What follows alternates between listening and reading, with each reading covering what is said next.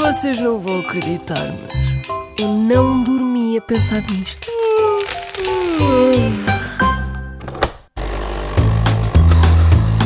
Sabe o que é que é a pogonofobia?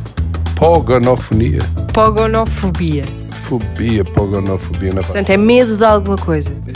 Ai, não sei, Pogno. Não, não, eu pff, não associo mesmo a nada. Pogno, Pogno. Não era uma cantora. Não, isso era Pogolove. Sabe o que é a pogonofobia? Não faço ideia. É uma coisa que está na cara. Pogono será um músculo? Não, é uma coisa mais visível do que o músculo. O Não faço que é ideia. que tem na cara? Sei lá, olhos, nariz, boca, rugas. Borbulhas?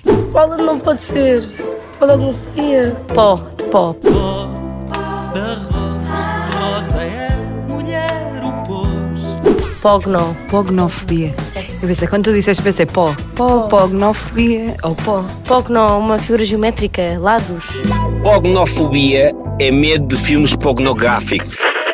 A palavra pogonofobia vem de duas palavras gregas. Uma delas, pogon, que é a barba, e a outra, phobos, fobia. Portanto, sim, estamos a falar de pessoas que têm medo de barbas e de pelos faciais.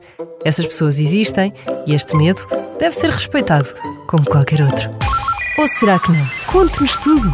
Até nos pode enviar mensagem para o número da Inês Lopes Gonçalves, é o 968. Estava a brincar.